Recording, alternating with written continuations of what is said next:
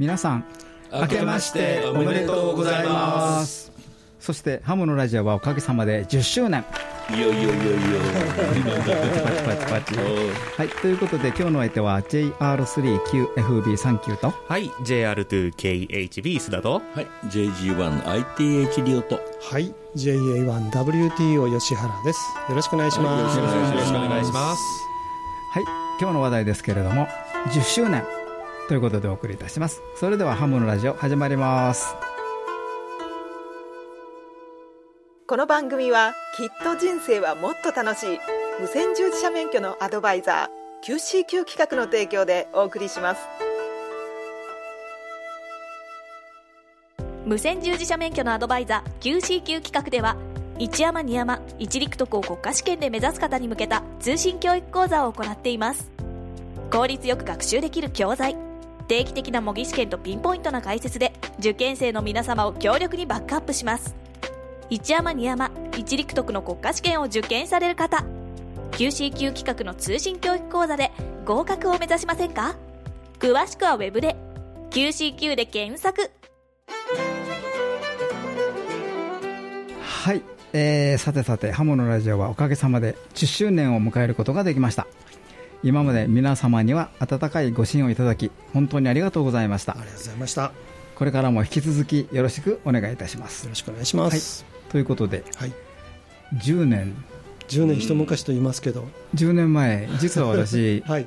横浜に単身赴任してましたということで。そね。はい。まあ、その頃スタートしたんで、うん。えーまあ割と私の場合はえ集まってやってた時ことがまだあのコロナの前なんでねそうですね。スタジオ収録とかもありまあしたしね、のーこれからちょっとねあの、うん。いろんな奇跡を振り返ってみますけどあのスタジオに毎月行ってた頃がありました。あねりましたね。はい。うん。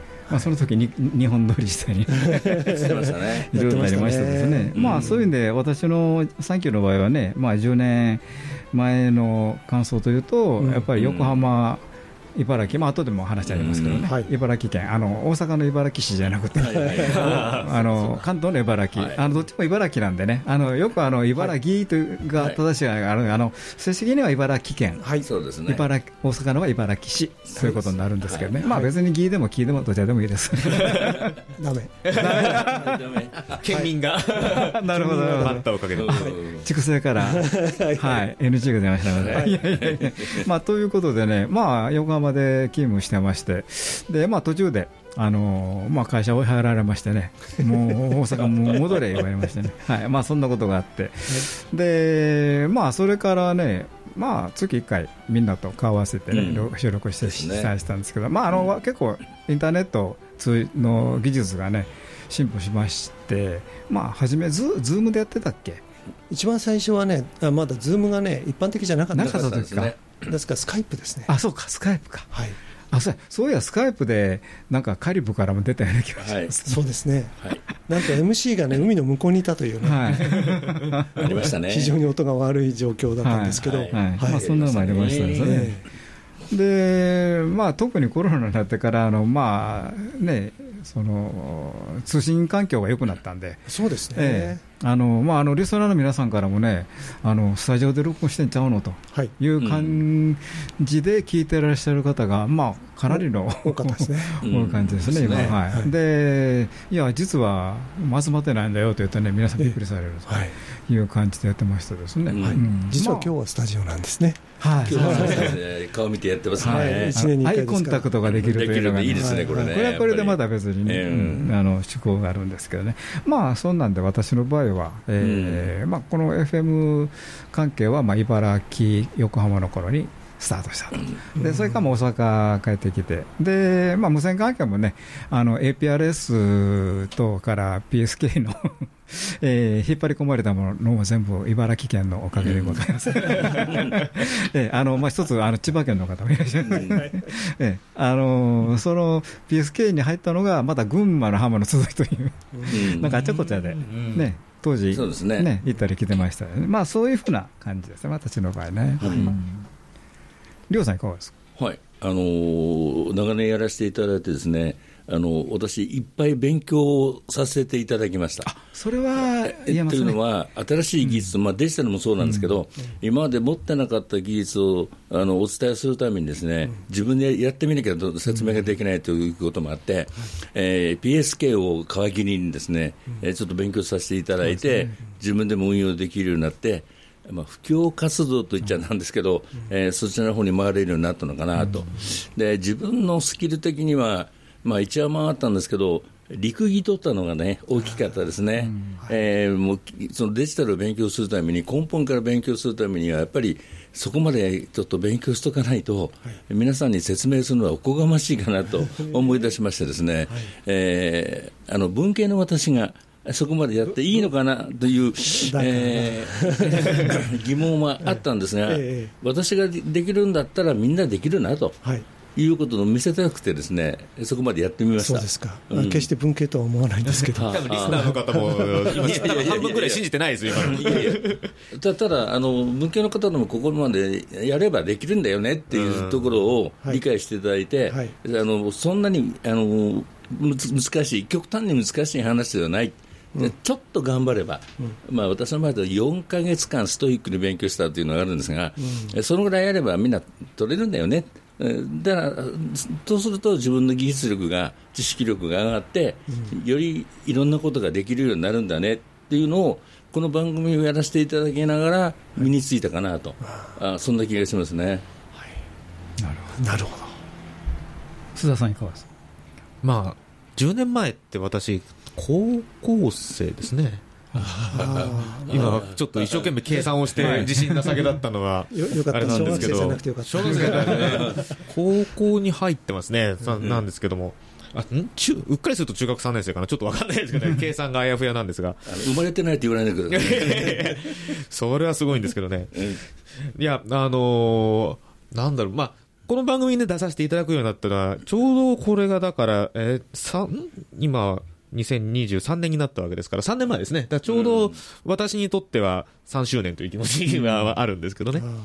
まあ、あのーまあ、ラジオを出させていただくようになって、まあ、一番なんか思い出に一個残ってるのは、あの、FCC 受けたっていうのは、この番組の関係でね、受けさせていただいて、まあ番組でも紹介しましたけど、あと、こう、LOTW を登録したりっていうのもこの番組のね、あの影響でしたし、まあ、あの、リオさんと違って残念ながら視覚的なアップデートは、日本の視覚のアップデートみたいなのはないんですけど、そういう意味では、うん、なんでしょうね、あの、スコープが広がりまったのはありますよね。うんあのちょちょっとアメリカの無線制度の、まあ、お勉強とか、その利用するとかですね、のもありますし、まあ、あと FT8 なんかも結局、振り返ってみればあんまり興味なかったところを、この番組出させていただくようになってからちょっと触ったようなところもありますからね。やっぱりその視野が広がったっていうのは、やっぱりいろんなテーマをこう集めて、台本に起こしてくださるディレクターですね、やっぱりのおかげかっていうのもあるんですけども、やっぱりこの番組の影響大きかったなというのは、この 2, 2年、3年だけでもすごく思いますですね。はい、最後になりました ディレクター。いや確かにあのリオさんのおっしゃるように、うん。あの番組でやっぱり皆さんに紹介する前には、実践しないといけないと。そうなんですよね。いうのをやっぱり前提にしてますんでね、でそうじゃないといろんな原稿も書けないし、で感想も述べられないんで。そうですよね。うん。うんだからそういう意味であのすごくこうアマチュア無線の幅が広がりましたね、はい、だからこの10年間いろんなこと今までまあ私も30年40年超えて50年ぐらいになるんですけど、うん。その前の40年はぼやーっと過ごしてて。この10年間でこう密にアマチュア無線をきっちりやってきたという感じでこの番組のためにね密度濃いですよね。濃いですねねうんうんまあ、たまたまその定年のうん時期に当たったというのもあるんですよね。うんだからまあそういう意味で今まで仕事一辺倒だったのがだんだんあの趣味の方にも広がってきたっていうのはあるんですけど、うんいいまあいシフトですね。理想的なシフト。まあ、そういう感じでねやっぱりあのアマチュア無線を真面目に見たっていうのかな、いうん深く深いところまで見ることができたのもこの10年間かなっていう気がしますね。で我々にもメリットがあった。はあ進歩があった。進歩があっただからというこ自分たち。番組で皆さんにお伝えするう以上に我々自身がなんかすごくこう成長したって言ったらいいんですけど 言い過ぎかもしれないですけどいや、やっぱり番組でこう、内容を喋るっていうと、頭の中で分かる以上の、にちょっと考えなきゃいけないところがありますよね。ちゃんと整理しなきゃいけないので、その辺はやっぱり、番組一本やるだけでも随分勉強になるっていうような感じしますよね、我々からすると。えー。はい。ちょっと頑張りましたね。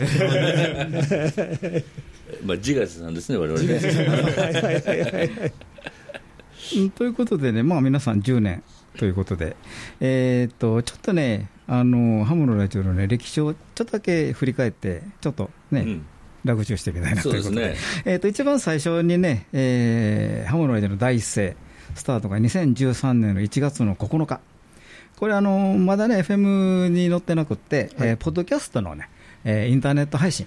はい。ということで、スタートされあのさせていただきました、でまあ、みんなの口づてでね、いろいろと宣伝したり、そうですね。ね。うん意外とその時はアクセス数が多かったんですけど、はい。はい。で まあ、それぞれにね、あのいろんな分野でお友達とかいてるんで、はい。こんなん聞いてみてというような話もええしだしまして、はい。えーまあ、ちょっとちょっと注目されたかな。ちょっとだけね、うん。はい、ということです。で、あのまあ、特にディレクター含めて、えー、とやっぱり無線やってる限り、やっぱり電波でも放送したいよねと、それはね、やっぱりありましたね。本的にありましたよね。うん。ん。そうですよね。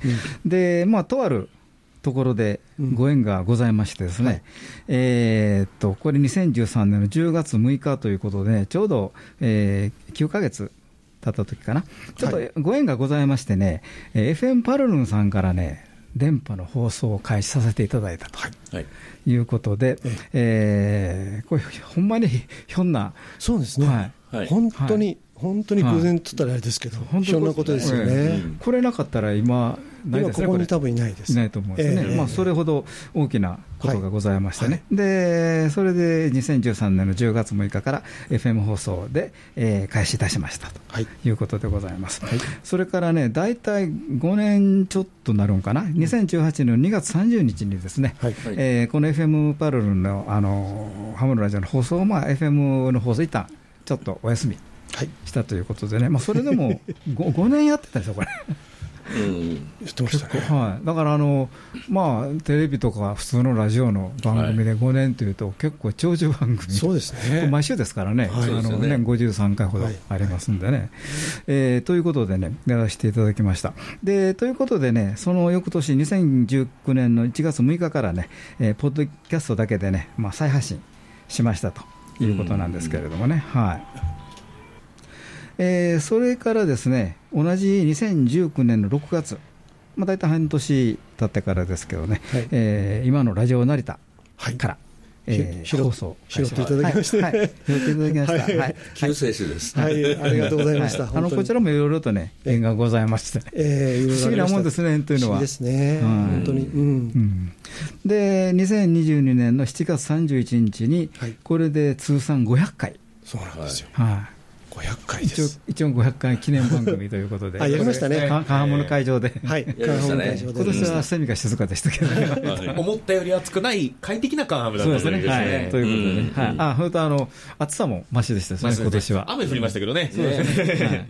まあ、雨はね、よくあるんですけどね。あの、まあ、夕立。うん。でも、降りましたね。降りましたね はい。ということです。まあ、それで、まあ、500回。で、はいで、あの、2023年の1月1日、はい、えーこの放送でね、10周年10周年。ということでね。ちょうどえー1月1日なんですよね。そうなんですよ。はい確ですね。ええ11年目突入ですよ。はい、だから、あの、回数としたら522回目になるんですかね。はい、はい、ということでね、はい、でラジオ成田でスタートしまして188回目、ということでね、えーもうもう500回超えちゃったよと、だから500回超えたら、次1000回かなとか言ってたら、いや、何言うとんねん、599があるやろ。と言われて、あら、599回が。そうか、599か、5級そうなんですよ。終わってるからね。はそうか、そうだって559とかでやるわけにいかないでしょ？いや いや、そのシグナルレポートじゃ満足しないんで。でしょ、はい。やっぱり9切ってくれないとダメですよ。で500 551回というともね、これ、関西の人間しかわからんのあの肉豚まんですな。そうか。はい、えーということなんでね、はい。ということで、えー本日めでたく10周年を迎えさせていただきました。ということで、もう皆さん、もう特にリスナーの皆さんにね、感謝感激ですよね、はい。お便りもたくさんいただいておりますしね、はいありがとうございました。JR3QFB39 です。今年の抱負なんですけども、またあのまた来年というかもしれませんけども、なんとかアンテナを上げたいなという、点々点々ということです。ハムのラジオ。JR2 キロホテルブラボー須田でございます。今年2023年になりましたけども、そうですね、ますます若者ハムが盛り上がるといいなと思いながら、番組を通じたり通じなかったりしながら活動させていただければと思います。今年もよろしくお願いします。ハムのラジオ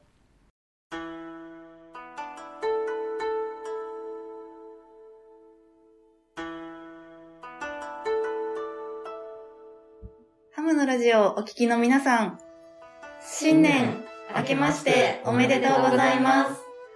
無線従事者免許のアドバイザー QCQ 企画です。早いもので2023年がやってまいりました。昨年は当社にとっては様々な挑戦をしてきた1年となりました。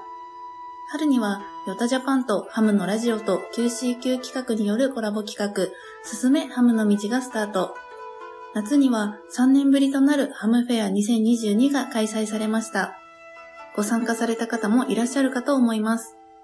私たちにとって皆さんとお会いできる数少ないチャンスでしたので、開催されて本当に良かったです。QCQ 企画としては初の試みである養成家庭講習会の講師を招いてのミニ相談会は幅広い年齢の方にご参加いただき大変賑わいました。秋には QCQ 企画初の四国エリアでの養成家庭講習会を開催。会場が遠く養成家庭講習会にご参加いただけなかった方にもご参加いただくことができました。これからも開催エリアを増やしていけるよう頑張ってまいります。冬には養成家庭 e ラーニングがスマホ対応になり、今までより多くの受講者様にご学習いただけるようになりました。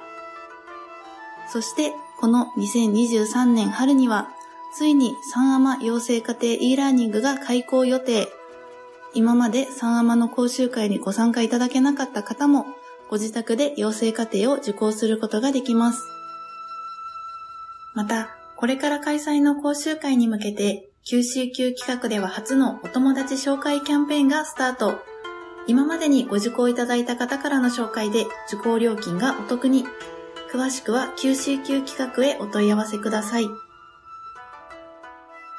それでは最後に QCQ 企画代表取締役宮本よりハムのラジオをお聞きの皆さんへご挨拶です。ハムのラジオをお聞きの皆様、新年明けましておめでとうございます。QCQ 企画代表の宮本と申します。私たち QCQ 企画は、ハムのラジオとともに、無線に携わるすべての方々のため、無線業界の交流及び永続的な発展に向けた様々な商品や情報などを皆様へお届けしてまいります。本年もどうぞよろしくお願いいたします。今年も皆様の無線従事者免許のアドバイザーとして社員一同精進してまいります。2023年も QCQ 企画をどうぞよろしくお願いいたします。以上、きっと人生はもっと楽しい QCQ 企画でした。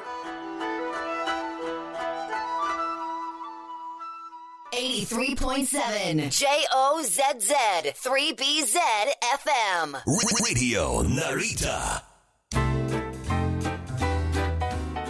はい、ということで、今日はね、まあ、最初、まあ、10周年って、みんなどんなやったかなって言いましたけども、えーっと今日はね、やっぱりね、やっぱり未来に向けて、うん、ちょっとラグチュールームをやってみたいな、はい。まあ、はい。座談会。うんみたいなことを進めていきたいと思います。はい。えー特にあのこれからのアマチュア無線はどうなっていくのか、どうなってほしいのか。はい。うん。でこれ、実はディレクターこの2年ぐらいかな、はい。総務省の非常にいろいろなはい。改正、改革はい。が入りまして、ええ。ー例えば体験局なら、これ結構大きいんですよね、はい。あのうん。アリスのスクールコンタクトが発展した形でですね。できるようになってきて、あの要するに免許を持たないうん子どもさんたちはい。中心にね、あのいろんな通信を、あ我々もよくあのハムフェアとかね、ええ。カンハムでもやってるんですが、やっぱ子どもたちにね、電気のことを知ってもらいたいと。うんそうですね。無線のこととかね。で最終的にやっぱりアマチュア無線に加わってくれないかなという、えー裏心はあるんですけど、でもやっぱりみんな子供さんたち、あの科学の心っていうのはみんなすごい持ってるんですよね。好好奇心がね、やっぱり子供の好奇心ってすごいですよ。そうなんですよ。で特にあのカンハムとかハムフェアでもあの CW やってるとね、かっこいいらしいですね。あれはね、私もいろんなところで演じすることありますけど、とりあえずあれが受けますね、一番子供さんには。そうですよね。うんそれとあとあの映画とかでもアマチュア無線、まあ、よく出るんですけれども、はいあの CW っていうのもあの無線の中では一つの分野、象徴的なこう存在っていうんでしょうかね。そうなんですよね。はい、やっぱりはい。CW やってると無線やってるって感じがするんですね、やってるあれね。それらしいって感じなんですよ。はい。はい。うん。でなんか教室の中でもなんか通信してる人見てるという噂で、はいはいはいはい。まあそれを置いときまして、はいはい。まあ、あのそういうので、まあ、もうこの、まあ、我々無線始めてから、大体 SSB、CW、RTTY というのがからスタートしてね、で10年ぐらい前から、まあ、先ほど、りょうさんおっしゃった、はい。デジタル関係が増えてきて。結局、RTTI がどんどん進歩してきたんですよね。アムタとかいろんなのありましたけども、PSK になったのがかなり、あれ、でかかったですね。でかかったというかね、あのパソコンとのコラボというか、そうですねが強くなってきた感じですね。コンピューターがなかったらもうできない時代できない時代に入ってきたって、こういう感じですかね。当時 RTTY はあの、えっと、言わなくなっちゃいましたけど、東能さんで、はいあのシータ7000とかシータ8000とか、あの専用機が行ったんですよ。そうなんですよ。うんそうですね、それ以前はちゃんとあのあの軍用のなんか、払い下げ品を、TSR33、そうそうそうそう。はい。家にありました。あ結局あれね、ボーレと違うんでね、あの機械の、ね、ギアを変えないといけないんあ、ですよ。そういうことね。で、あの断念しました。まあ、そんなことやってましたそこから始まってるんですよね。だから、そういう大きな流れが始まって、まあ、先ほどちょっともう話戻りますけど、あのまあ、総務省さんの方も結構いろんな改革、で、えーデジタルやってると、なんか、えー企画が変わるごとに、どんどん、なんていうか、非常に手間が、手間がかかると。あの手続き的な手間がすごくかかったんですけどね。で、まあ、我々の方もあの手続きするのに、まあ、こういう方式をするから、うん。こうどどう申請したらいいのかとかね、うんうんで総務省さんの方も最初、こんな申請来ると、何これ？で、ね。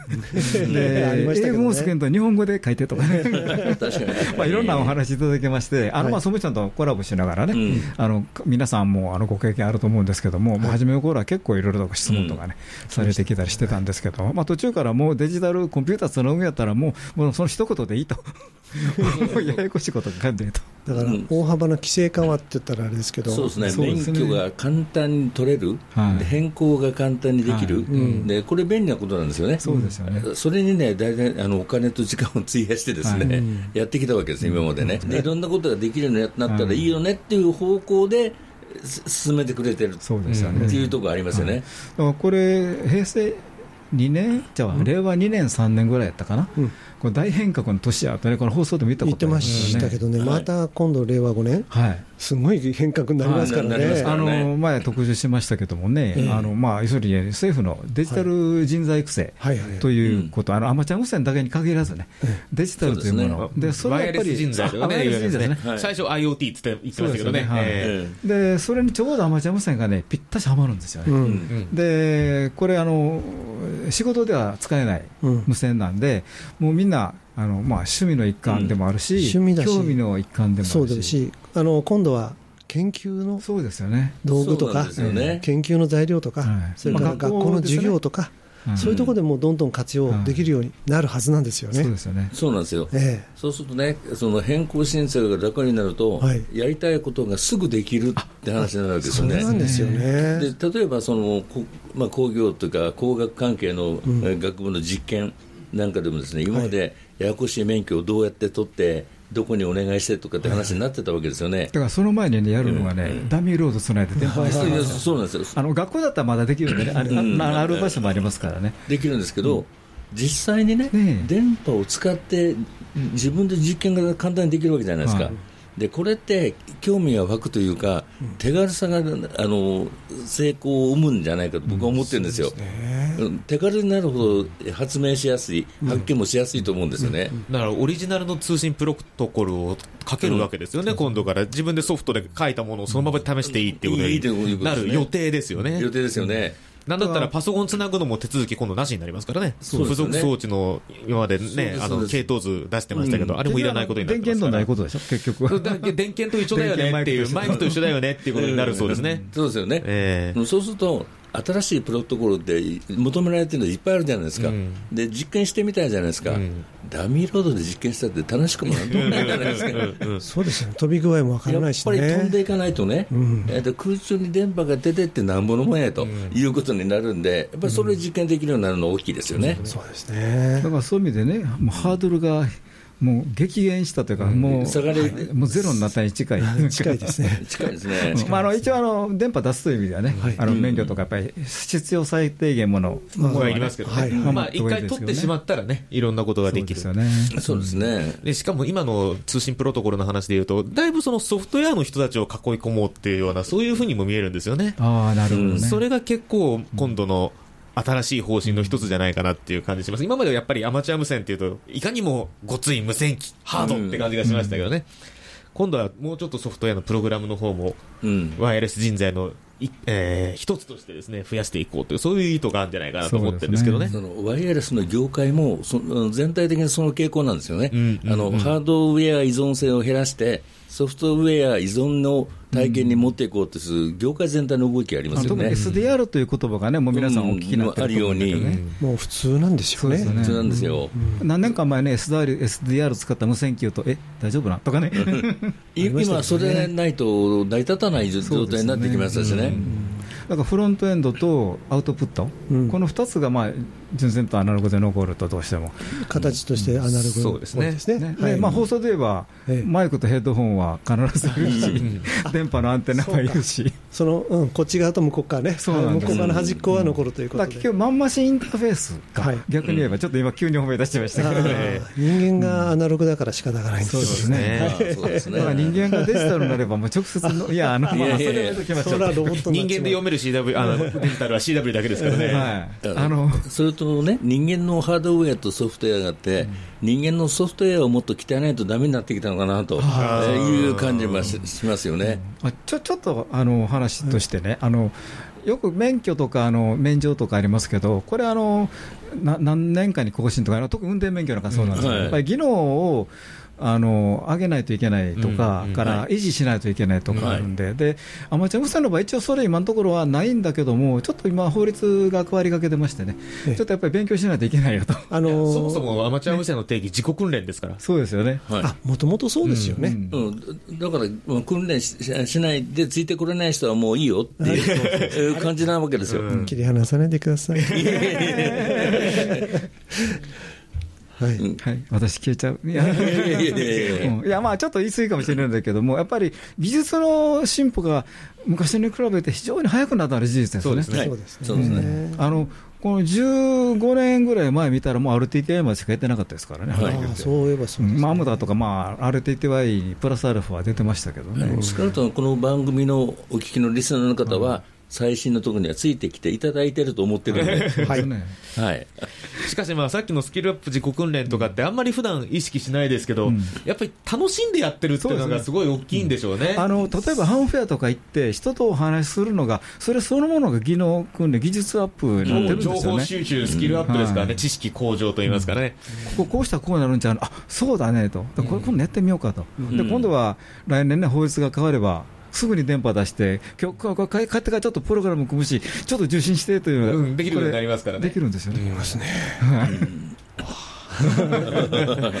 これはいいや、それとあと、まあ、時間系列で考えると、あの実はアマチュア無線の免許の取り方が非常に、まあ、来年、あ今年か、今年法律が施行さ変れれば、わるですね、はい可能性が高いですよね。ね実はあの、今まで無線従事者免許をまず取ってから、うん。で無線局免許、いわゆる局面ですね、うん。取るという順番だったんですけども、もう従事者の、えー、と免許の申請するときに、同時にチェックを入れれば、無線局の申請もできるできるということですね。だからまだコールサインはまだその時決まってないですけどね、はい。はい。だから今まで、えーきょえー、と10面取ってから、えあこれ、ひひと一月以上一月半ですよね。うんはいから2ヶ月かかってますけどね。うんで、まあ、そのその間に、まあ、無線機、これでしょうかと物色するのは、もう、どうしてもしますからね、ええ それだけは。で、まあ、何を使おうかなも決めちゃうんですけども、飽きるぐらい時間があったのが、今度はないんですよね。いや、しかし今、3アマ、4アマの試験も、CBT っていうんですか、コンピューターベースドテスティングですよね。うんだから、ほんの数年前まで、アマチュア無線始めようって思って勉強し始めてから、実際に電波出るようになるまで、多分半年かかったんですよ。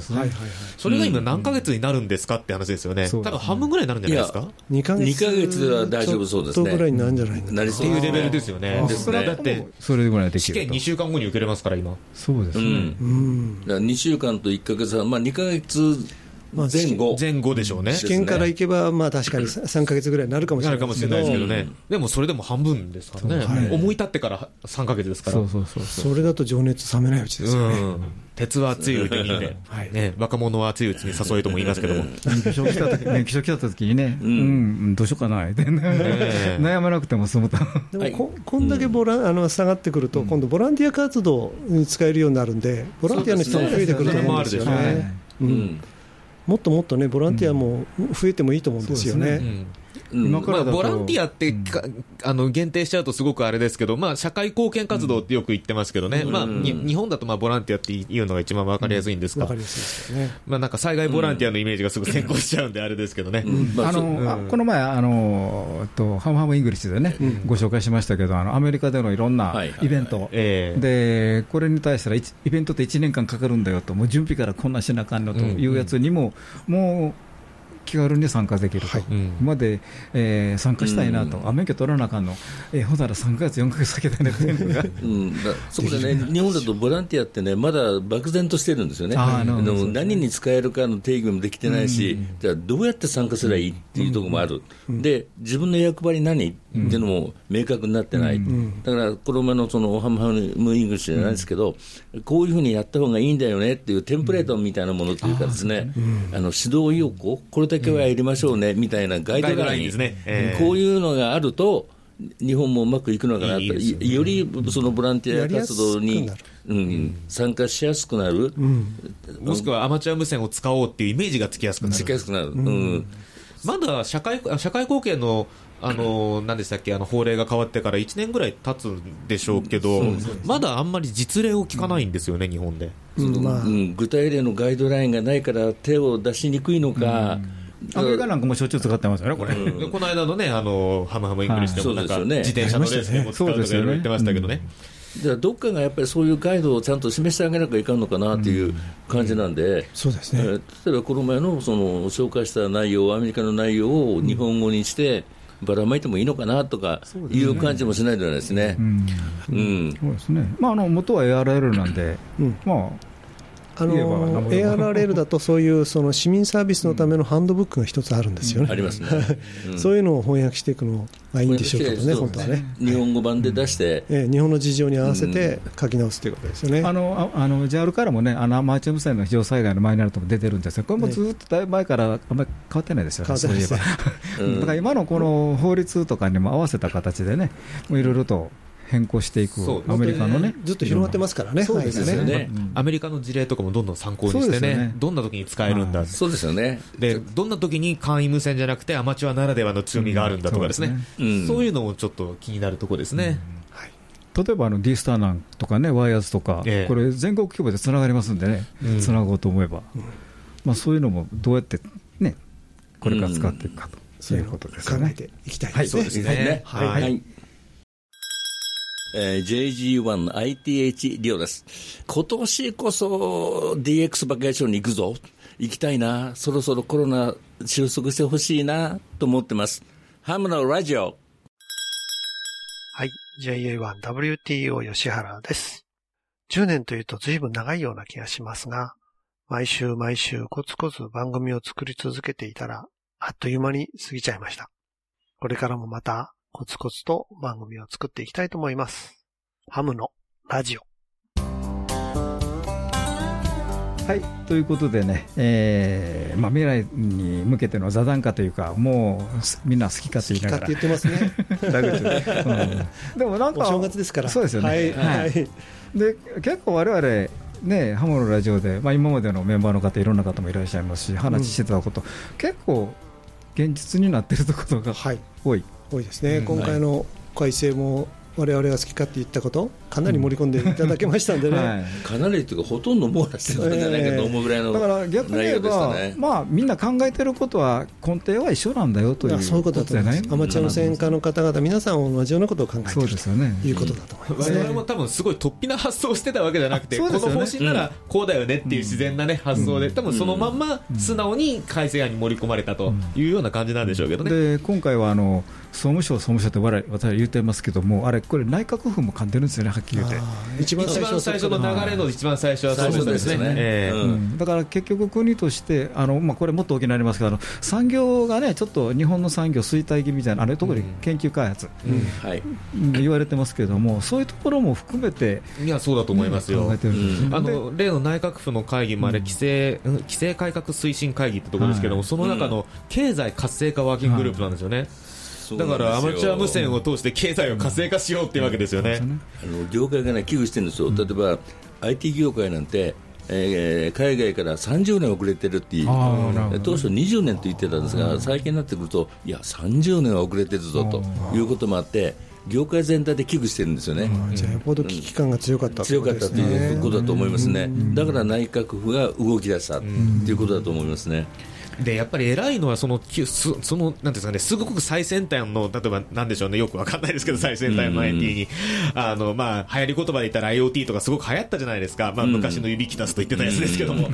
そういう、そういうものにいきなり飛びつくんじゃなくて、その元になるような技術を、あ技術の、を教えるようなプラットフォームをちゃんと整備しようっていうところに行って、そこでアマチュア無線だったわけですよね。そうですよね。その流れがやっぱり我々にとって朗報だし、やっぱり正しいなっていう直感もありますし、で我々いいなと自体思いますよ。が今までずっとやってたことやってたことですからね、うん。でアマチュア無線って言っちゃえばアナログの世界が随分占めてるわけですよ、はいでやっぱりでも世の中はデジタルなんですけど、やっぱり一番下にアナログがあると、そこがやっぱりアマチュア無線の大事だよね。大事なとこですよね、うん。ご利益だと思うんですよね。だからアナログだけでやってると、どうしても超えられない領域をデジタル化によって超えたことで、たくさんありますよね。いっぱいありますね。ますよね。でそこが融合するんですよ、最終的にアマチュア無線では。で、機械だけじゃなくて、今やもうソフトウェアもソフトウェアも活融躍しま合してますすから、ね。ソフト、ハード、もうすべて込み込みで、ね、今までのうんアナログからハードウェア面に関しても、ソフト面にしても、デジタル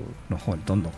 まあ表面上はね、言ってますけどね。これでもまあもっともっとデジタル化進んでいくんじゃないですかね。で逆に言えば、僕らが見えてるとこはみんなアナログなんだけども、その中にデジタルが入ってると、あのちょっと今回、FIFA で聞いたんですけど、サッカーボールの中になんかセンサーが入ってるっていう話で。ええ聞きました、ねあれびっくりしましたですはい。ね、よくけ蹴っ飛ばして壊れないもんだと思いますけどね。そうそうそう、あ10グラムぐらいでしたっけ、中中に。入ってる14とか言ってました14グラムだそうですね。だから結局、試合に出るスポーツされる方は気がつかないように、ちゃんと仕組まれてるわけ仕組まれてるんですね。でその結果、際どいところが人間の目のアナログでは分からなかったところが分かると。分かるとか最近あの、スウェーデンもね、0.000何秒とかありますですよ。あれも全部デジタルのおかげですよね。ですね。ちょっと指先がつくだけで。大丈夫ってね。で、あの、ボールのトラッキングのおかげでカメラのあの制御がですね、なるほどねほとんど自動になるわけですよね。なるほどね。ええなるほどねで、あと一つ感じるのはですね、そのプロとアマチュアの垣根がちょっと低くなったのかなというイメージなんですよ。そうですね。というのは、アマチュアが何何をやってもいいよ、研究やってもいいよとなると、プロの研究とアマチュアの研究の境がどこにああ、なるほど。なってくるのってなって、えーアマアマチュアで例えばが大学の研究室で何でもできるようになると、その世界はアマチュアじゃなくて、もうすでにプロの世界だな、となると、今回の改正で、その垣根がだいぶ下がったかなという印象なんですが。あの言葉のあやだと思ってるんですよ、うん。プロとアマチュアってまあ日本の世界だと大体スポーツとかで大体対義語みたいに使われるんですけど、うんうん。アマチュア無線の言ってる意味のアマチュアって果たしてプロの対義語なのかって言われると結構微妙じゃないかと思ってるんですよね。なるほどね。それは対義語じゃないですね。違う意味なんですよ、多分。うんだってアマチュア無線のプロっていうのは見ないわけですからね。あのただお、お金をもらってないだけの違いかなぐらいですよね。うん。まあ、あと、用、あの、しなんていうんですかね、用途が全然違うっていうのと、うんもう性質が全然違うところがあるんで、無線のアマチュアじゃなくて、アマチュア無線って一つの無線の形態なんですよね。そういうジャンルね。ジャンルそういうこううんスポーツみたいな、こう。スポーツだとプロと、同じスポーツでプロとアマチュアがいるけど、アマチュア無線のプロっていないんで。あのいよく写真とか、はい。あれ、ずっとこうアマチュアがいて、究極のところにプロがいるんですよね。ああそうですね。うん。ね、スポーツもそうですよね、でずっとアマチュアがいて、プロうん。プロを目指すそうそうそう、プロを目指すって言いますね。うんでもアマチュア無線って、実はプロ目指さないんだよね、そうですね。アマチュア無線を極めるけど、あのプロはなるとアマチュア無線できないんでね。できないんでね、う んそうですよね。だからそういうところでアマチュア無線っていうのはこう特別なジャンルってら変ですけど、それとね、こう私だけかもしれないけどね、アマチュアとプロの大きな違いはね、ええ。周波数の使える幅が違うということで、例えばこの FM 成田、うんうん。成田 FM なんですけども、あ一波しかないですよね。はい。出力1キロワット出せないですよね。まあ、それは、それはまあ放送局のうん携帯になりますでも限界なんで、携大きい言い方、あちょっとあのこれ変な、ね、例えになりましたけども、あのプロというのは、使うところの用途をはっきりさせて、ん。それに対してうん。もう集中してうん。技術投資していくと。うん。でアマチュアの場合は、あの例えば JT65 開発された方って、実はアメリカの大博士なんですよね。はいはい。はい。まあ、仕事といったら仕事だったんだけど、アマチュアの中でそれをまたいろいろと開発されてるとかね。まあ、これから先、デジタル技術どんどん進んでいくんでしょうけど、そうですね。でも、従来のアマチュア無線残りますよね。あのそうですね。従来のアマチュアはアナログですよねっていうのが一つありますよね、うんで今、デジタルが浸透してきて、デジタルで楽しく簡単に遊んでますけど、え昔のそのアナログで遊ぶというのも魅力はうん大きいですよね、変わらないと思変わうんですよね。らないと思うんですよね。それとあのいろんな、まあ、電気機器見てますと、うん。古いのをそのまま使って喜んでるのはアマチュア無線なんですよね。あ そうですね。あ例えばあのスマートフォンで、おこれ見て、10年前のススマホやで言っても、今はもう数日使えないとかね、使えないんですよね。うん。うん。そういうところがあるので、まあ、技術の進歩に追従して、その世の中が変わってるんだけども、アマチュア無線っていうのを、あの昔もう何十何十年前の無線機使いますよね。であのそういう意味で古いものでも、まあ、現現実そのものだし、古いものと新しいものが、ままうん。混ざってるって言ったらあれですけど、そうですようん。同じプロトコルで通信ができると。そうです、あそうですよね、うん。今のいうことですよね。3G の携帯と 5G の携帯では通信できないですよね、だ 電波帯も違うし、あのこの放送局も次期 AM 放送がだんだんなくなっていくということでね、ですねラジオの形も変わっていくんですけど、アマチュアまでいますからね。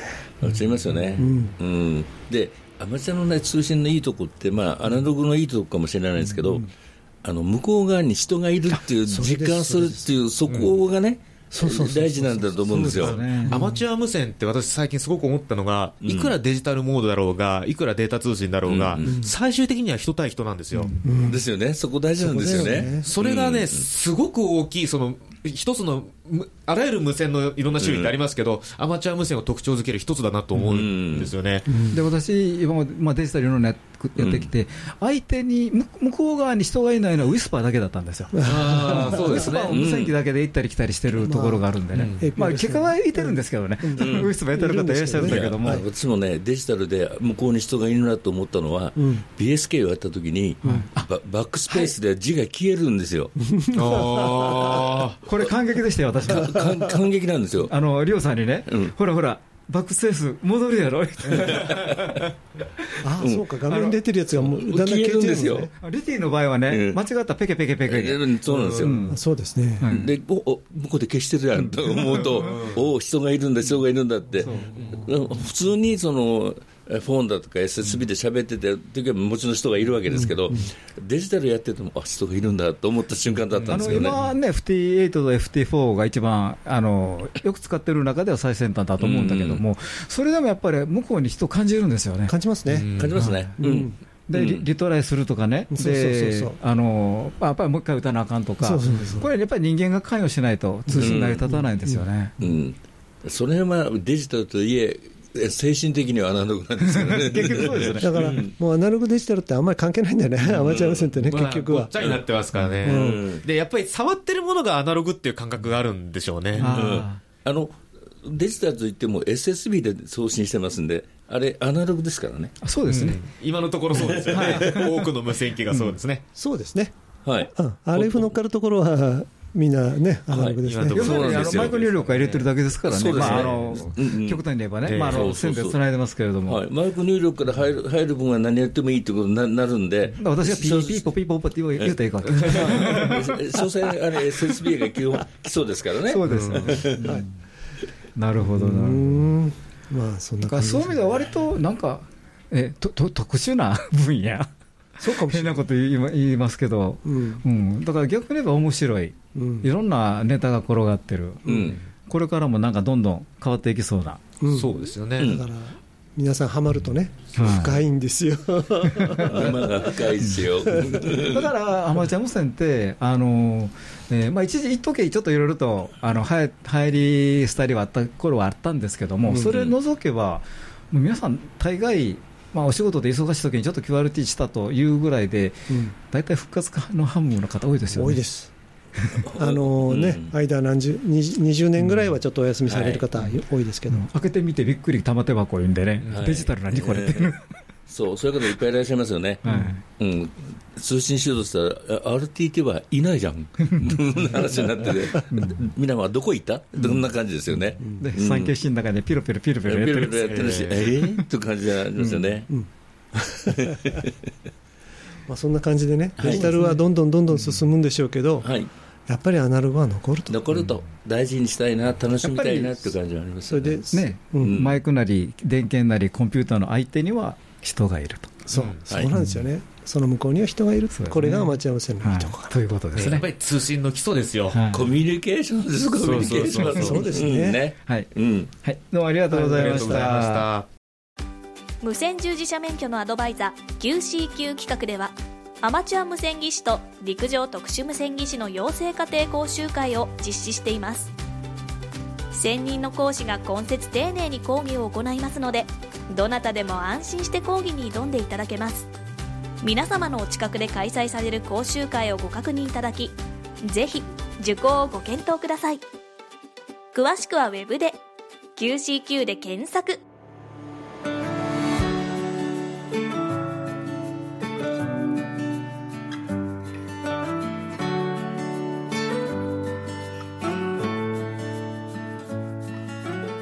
ということでね、今日の番組いかがでしたでしょうか？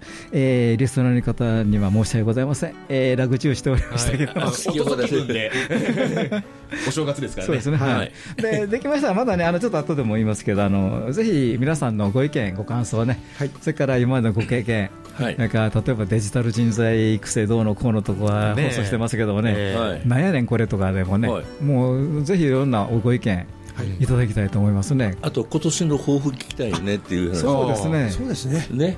ぜひ皆さんともぜひぜひお送りくださいうんお送りいただきたいですね。はいええお待ちしておりますハモのラジオでは皆様からのお便りを募集しておりますどうぞお気軽にお便りをお送りくださいどんな内容でも大歓迎です、えー特に2023年の野望。いや、もう、展望 やりたいこと、うん、こんなこと逆にあの放送でこんなことをせよとかね。ああ、うん。いいですね。リクエスト。あのリクエストいただいたり、ちょっと我々も中で話しましたけど、やっぱりちょっとお勉強させていただかないはいはい。かかもしれませんけどもね、はい。その場合は一緒に出てよという話にもえなりますのでね、はい。皆さんのご協力よろしくお願いいたします。はい。お願いします。はいえーお便りの先ですけども、メールの前、えーメールの場合、ハムアットマークハムズレディオドットネット。ham アットマーク hamsradio.net こちらの方にお送りくださいえーまたあのホームページにありますメールフォームからもねお送りいただけますのでこちらからもおお寄せください今日はどうもありがとうございました今日の相手は JR3QFB39 とはい、JR2KHB 須田と。はい。JG1ITH リオと。はい。JA1WTO 吉原でした。また今年もよろしくお願いします。はいありがとうございました。皆さんよろしくお願いします失礼します73さよなら。この番組はきっと人生はもっと楽しい無線乗自社免許のアドバイザー QCQ 企画の提供でお送りしました。